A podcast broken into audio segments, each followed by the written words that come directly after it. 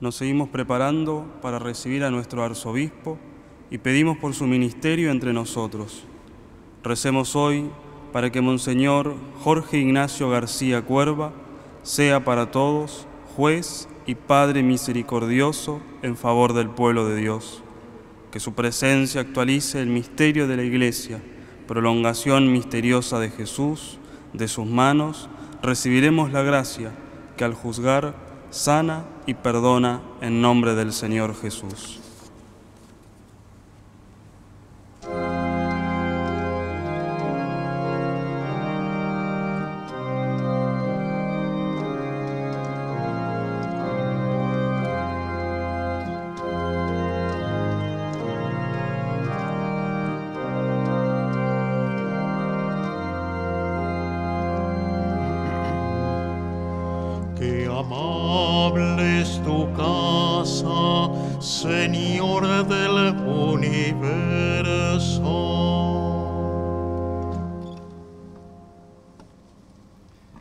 Estamos reunidos en el nombre del Padre y del Hijo y del Espíritu Santo.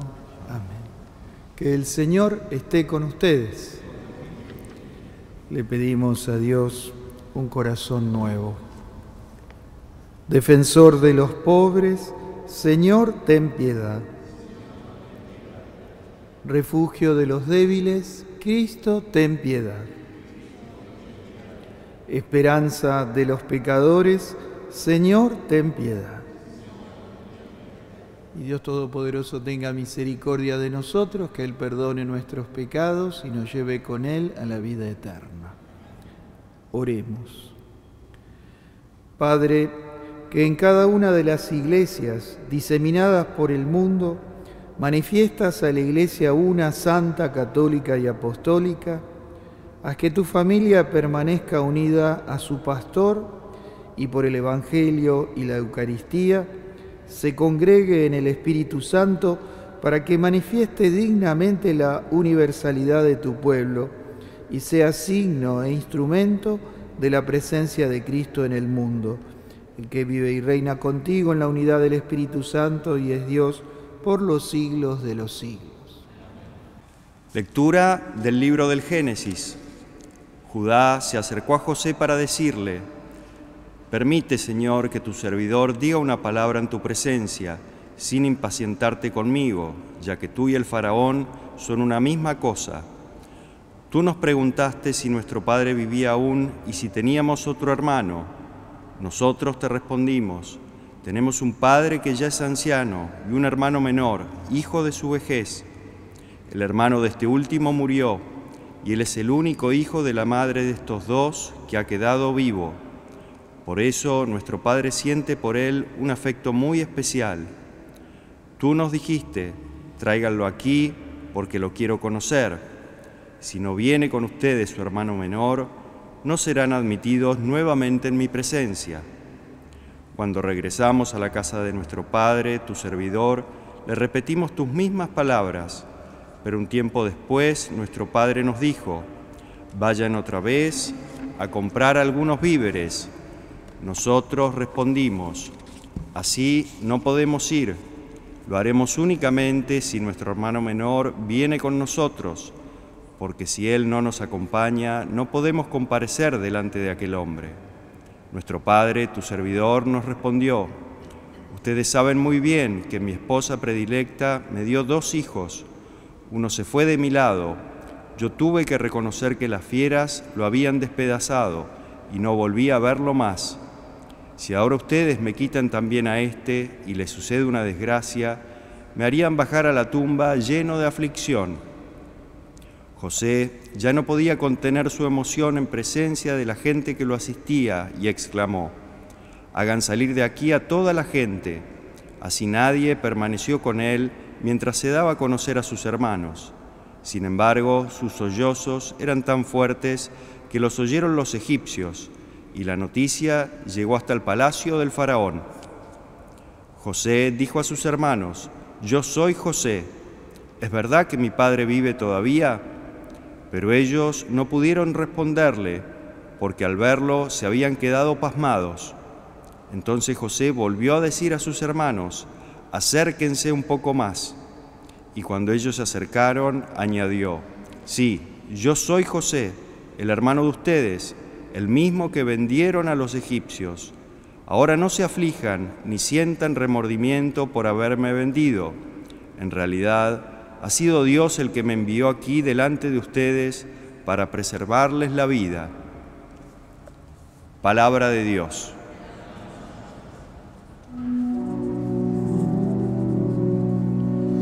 Recuerden las maravillas que hizo el Señor. Recuerden las maravillas que hizo el Señor. Él provocó una gran sequía en el país y agotó todas las provisiones, pero antes envió a un hombre, a José, que fue vendido como esclavo. Recuerden las maravillas que hizo el Señor. Le ataron los pies con grillos y el, rie- y el hierro oprimió su garganta hasta que se cumplió lo que él predijo y la palabra del Señor lo acreditó. Recuerden las maravillas que hizo el Señor.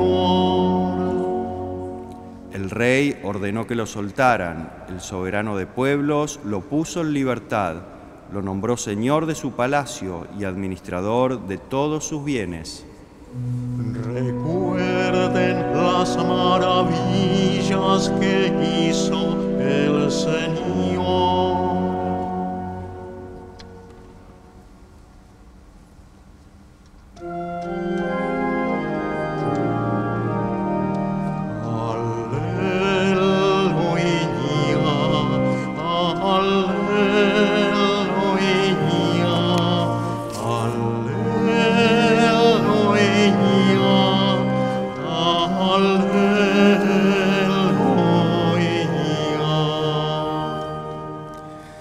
Señor esté con ustedes. Evangelio de nuestro Señor Jesucristo según San Mateo. Jesús envió a sus doce apóstoles diciéndoles, por el camino proclamen que el reino de los cielos está cerca.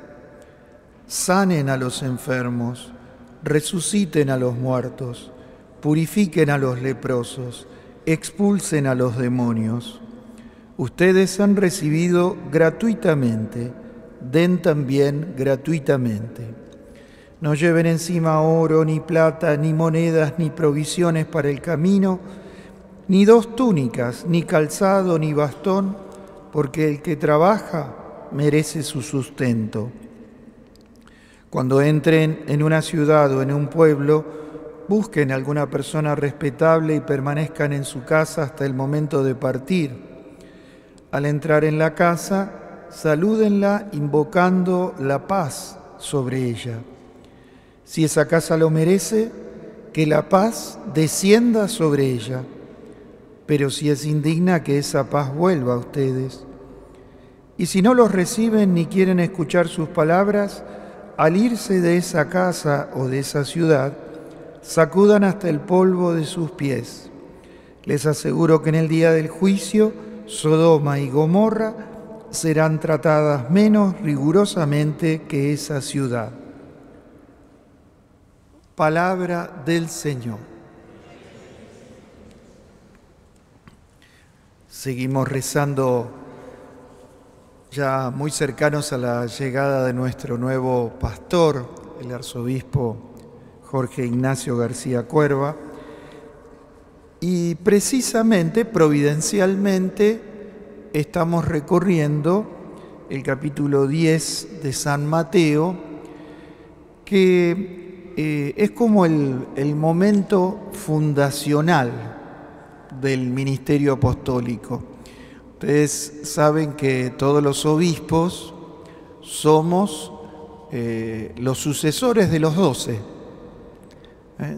Eh, un obispo es eso, sin más ni menos, ¿no? El sucesor de los doce apóstoles, ¿no? Monseñor García Cuerva lo, lo es. Y justamente en este capítulo 10, eh, presentando este momento fundacional del ministerio de los apóstoles, del ministerio de los obispos, podríamos decir también, ahí pone algunos rasgos que identifican a un apóstol, a un enviado, a un obispo. Lo primero que no está en este texto, sino en el de ayer, al principio del capítulo 10, es que Dios, Jesús, elige doce. Un enviado es ante todo un elegido. Eh, elegido no porque sea mejor, elegido por la bondad de Dios y elegido gratuitamente eh, todo lo que hemos recibido, también nosotros, todos, es gratis. Eso es una buena noticia. Y elige doce porque para Jesús la misión nunca es de francotiradores. La misión siempre es una misión que se hace en comunidad. Doce es un número paradigmático de las doce tribus de Israel, ¿no? Pero precisamente eh, lo que también nos quiere decir es que cuando Dios elige y llama a una persona, siempre la llama con otros para compartir la misión. Segundo, eh, que también lo vimos ayer y hoy también vemos sus efectos, al que elige, al que convoca, le da su poder y no poder para dominar, como el mismo Jesús nos dice, sino un poder para salvar, para cuidar, para sanar. Ese es el poder propio que tiene todo pastor, ¿no? Y por lo y en último término, sí ya es enviado formalmente, vayan. Ustedes recordarán que antes de la ascensión Jesús esa misión nos la da a todos. Vayan por todo el mundo, anunciar el Evangelio, hasta hacer testigos, hasta los confines de la tierra, a todo el mundo. Pero a los apóstoles, a los doce, les da ese ministerio de un modo particular, de un modo esencial, de tal forma que el apóstol eh, ve configurada su vida por este envío, ¿no? Por eso entonces, hoy que estamos reflexionando y rezando por eh, nuestro arzobispo próximo a asumir, eh, para que sea pastor y juez misericordioso, ¿qué, qué le pedimos esa paternidad propia, tan propia de un obispo, ¿no? ¿Qué, estamos pidiendo a Dios para él? Bueno, estas cosas que hoy el Evangelio nos dice, ¿no? Por el camino proclamen que el reino de los cielos está cerca, sanen a los enfermos, resuciten a los muertos, purifiquen a los leprosos, expulsen a los demonios. Esta es la misión para, la cual eh, todo pastor y nuestro próximo arzobispo eh, también es llamado a hacer todo esto.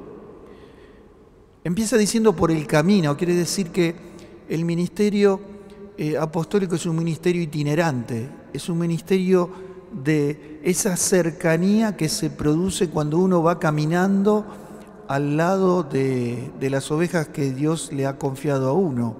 Hay que moverse el, obispo es alguien que camina, que recorre, que se acerca, que sale, que va al encuentro, no espera que lo vengan a, visitar. Y precisamente esta, eh, esta pequeña introducción, por el camino proclamen, sanen, resuciten, significa esa cercanía.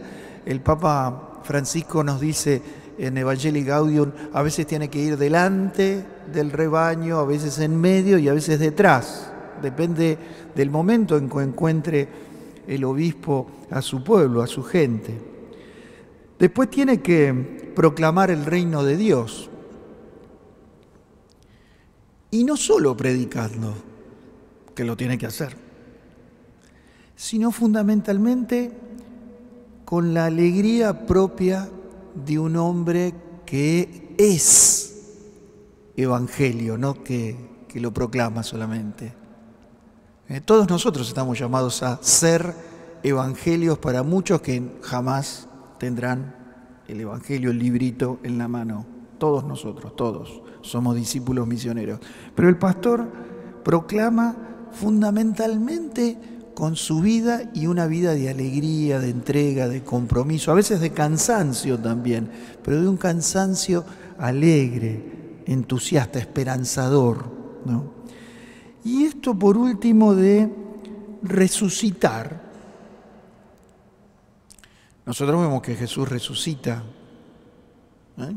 Hace resurrecciones, la de Lázaro. Bueno.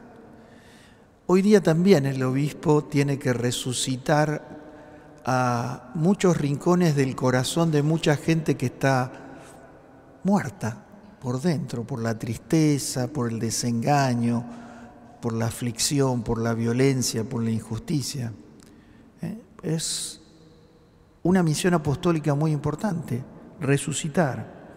Y esto otro de purificar a los leprosos, que si bien hoy, gracias a Dios, por la medicina, la lepra ha sido prácticamente erradicada, en realidad lo que significa esto, ustedes saben que el leproso era el hombre que estaba marginado, el hombre que estaba al margen, que no se podía acercar a la gente, que tenía que gritar permanentemente impuro. Bueno, purificar leprosos hoy es volver a integrar a esa gente que está al margen, a esa gente que está discriminada, a esa gente que está al borde del camino y que sigue necesitando eh, calidez, unos brazos hermanos. Y por supuesto expulsar a los demonios es vencer al mal con el poder de Jesús. Esta paternidad también implica, y termino con esto, que el obispo tiene que ser juez. Nosotros cuando pensamos en un juez pensamos en alguien que condena, pero el juez, antes que nada, es alguien que discierne. Es alguien que sabe discernir, y más hoy que está todo mezclado, el bien del mal. Ese es el juez, el que juzga es el que sabe distinguir al bien del mal, juzgando no tanto a las personas, sino juzgando a las actitudes, las acciones de cada persona para saber si son buenas o malas. A las personas en último término siempre las va a juzgar, Dios, ¿no? Pero ese juicio entre el bien y el mal para saber conducir al pueblo de Dios es algo propio del obispo y tiene mucho que ver con el don del Espíritu Santo que es el don de consejo. El don de, por eso le tenemos que pedir el don de consejo para el nuevo arzobispo en esta paternidad. Bueno, sigamos rezando por esa paternidad que es gratis, ¿eh? que Él recibió gratis, que todos en definitiva también recibimos gratis, pero para que sea fecunda entre nosotros y el Señor lo llene de sus dones. Que así sea. En el momento de ofrecer el sacrificio de toda la iglesia, recemos a Dios Padre Todopoderoso. Padre, al celebrar el memorial del inmenso amor de tu Hijo, te suplicamos que el fruto de su acción salvadora sirva por el ministerio de la Iglesia para la salvación del mundo entero. Por Jesucristo nuestro Señor. Que el Señor esté con ustedes. Levantemos el corazón. Demos gracias al Señor nuestro Dios. En verdad es justo y necesario, es nuestra alegría y salvación darte gracias siempre y en todo lugar, Señor, Padre Santo, Dios Todopoderoso y Eterno, Tú has querido reunir de nuevo por la sangre de tu Hijo y la fuerza del Espíritu a tus hijos dispersos por el pecado. De este modo tu iglesia, congregada por virtud y a imagen de la Trinidad, se muestra ante el mundo como cuerpo de Cristo y templo del Espíritu, para alabanza de tu infinita sabiduría. Por eso, unidos a los coros de los ángeles y los santos, te alabamos llenos de alegría. Santo, santo, santo es el Señor. Hosanna en las alturas. Bendito es el que viene en nombre del Señor. Santo eres en verdad, Padre, eres la fuente de toda santidad.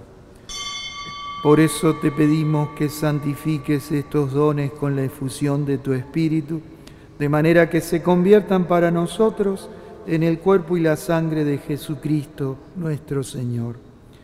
Él mismo, cuando iba a ser entregado a su pasión voluntariamente aceptada, tomó pan, dándote gracias lo partió y lo dio a sus discípulos diciendo, tomen y coman todos de él, porque esto es mi cuerpo que será entregado por ustedes.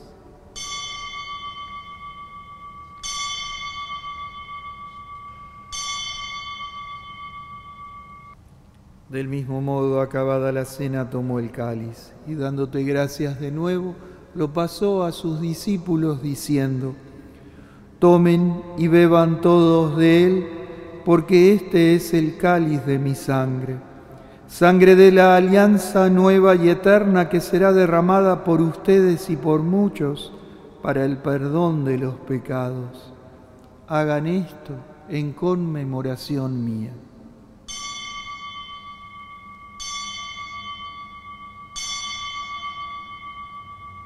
Jesús está aquí en medio nuestro.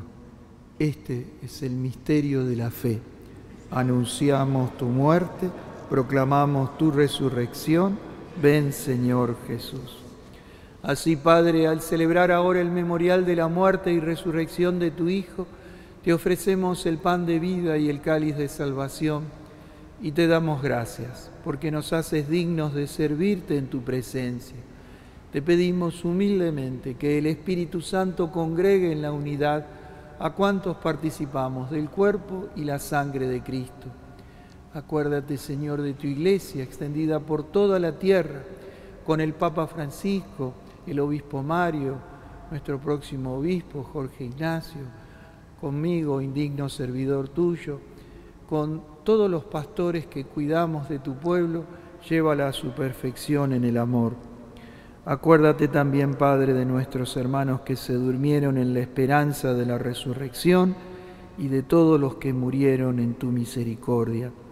Pedimos por todos nuestros queridos difuntos, también por todas las intenciones que nos llegan a través de los distintos medios, tan presentes aquí, eh, todas las intenciones. Admitilos a todos los difuntos, Señor, hoy a contemplar la luz de tu rostro. Ten misericordia de todos nosotros, te pedimos por la paz, por la salud de los enfermos, para que cesen todos los males. Y así con María, nuestra Madre, la Virgen Madre de Dios, su esposo San José, los apóstoles, San, San Martín de Tours y cuantos vivieron en tu amistad a través de los tiempos, merezcamos por tu Hijo Jesucristo compartir la vida eterna y cantar tus alabanzas. Por Cristo, con Él y en Él, a ti, Dios Padre Omnipotente, en la unidad del Espíritu Santo, todo honor y toda gloria por los siglos de los siglos. Amén. Recemos la oración de Jesús. Padre nuestro que estás en el cielo, santificado sea tu nombre, venga a nosotros tu reino, hágase tu voluntad en la tierra como en el cielo. Danos hoy nuestro pan de cada día, perdona nuestras ofensas, como también nosotros perdonamos a los que nos ofenden. No nos dejes caer en la tentación y líbranos del mal. Líbranos, Padre, de todos los males, danos tu paz en nuestros días, para que, ayudados por tu misericordia, vivamos siempre libres de pecado, protegidos de todo mal, mientras esperamos la venida gloriosa de nuestro Salvador Jesucristo. Tuyo es el reino, tuyo el poder y la gloria por siempre, Señor. Señor Jesús, que dijiste a tus apóstoles, la paz les dejo, mi paz les doy. No mires nuestro pecado, sino la fe de tu iglesia. Y de acuerdo a tu palabra, danos la paz y la unidad. Tú que vives y reinas por los siglos de los siglos, que la paz de Dios, esa paz que nada ni nadie nos puede quitar, esté en el corazón de cada uno de ustedes. Compartamos esa paz. Jesús, el Señor, el buen pastor, el Cordero de Dios que quita el pecado del mundo y de nuestros corazones. Felices los invitados a esta mesa. Señor, no soy digno de que entres en mi casa, pero una palabra tuya bastará para sanar. Este es un momento lindo para rezar especialmente en estos días por nuestro nuevo pastor, el arzobispo electo de Buenos Aires, Monseñor Jorge Ignacio García Cuerva, y rezamos esta oración por él, cada uno en su corazón también. Dios y Padre bueno, que está siempre con nosotros en todos los momentos de la vida, te damos gracias por el don de nuestro nuevo pastor, el obispo Jorge Ignacio. Al mismo tiempo te pedimos que lo sostengas para que nos pastoree con un corazón semejante al de Jesús y así podamos anunciar a todos la alegría de tu reino en esta ciudad de Buenos Aires. Por Jesucristo nuestro Señor. Nuestra Señora de Buenos Aires, San Martín de Tours, oremos. Padre de misericordia, acrecienta y conserva en esta iglesia tuya la integridad de la fe, la santidad de costumbres, el amor fraterno y la religión pura, y ya que no dejas de alimentarla con la palabra y el cuerpo de tu Hijo, guíala siempre bajo tu cuidado y protección. Por Jesucristo nuestro Señor, que esta bendición llegue al fondo de los corazones de ustedes, de los que nos están siguiendo por los distintos medios, y también llegue especialmente a todos aquellos que están enfermos o pasando algún momento difícil. Que el Señor esté con ustedes. Los bendiga, los cuide, los consuele, el Dios de bondad, el Padre, el Hijo y el Espíritu Santo la alegría del Señor es nuestra fortaleza. Vayamos en paz.